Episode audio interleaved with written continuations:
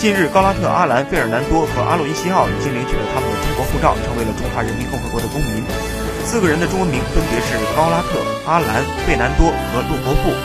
这四个人的入籍都是为了中国国家队准备的。高拉特、阿兰两人于2015年1月开始来到中国联赛效力，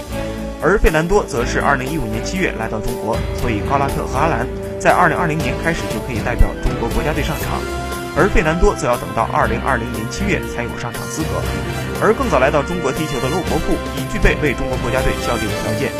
不过，最近洛国富的状态并不算太好，在下期的集训和比赛中，里皮到底是否考虑会把洛国富火线招入队中，尚在考虑之中。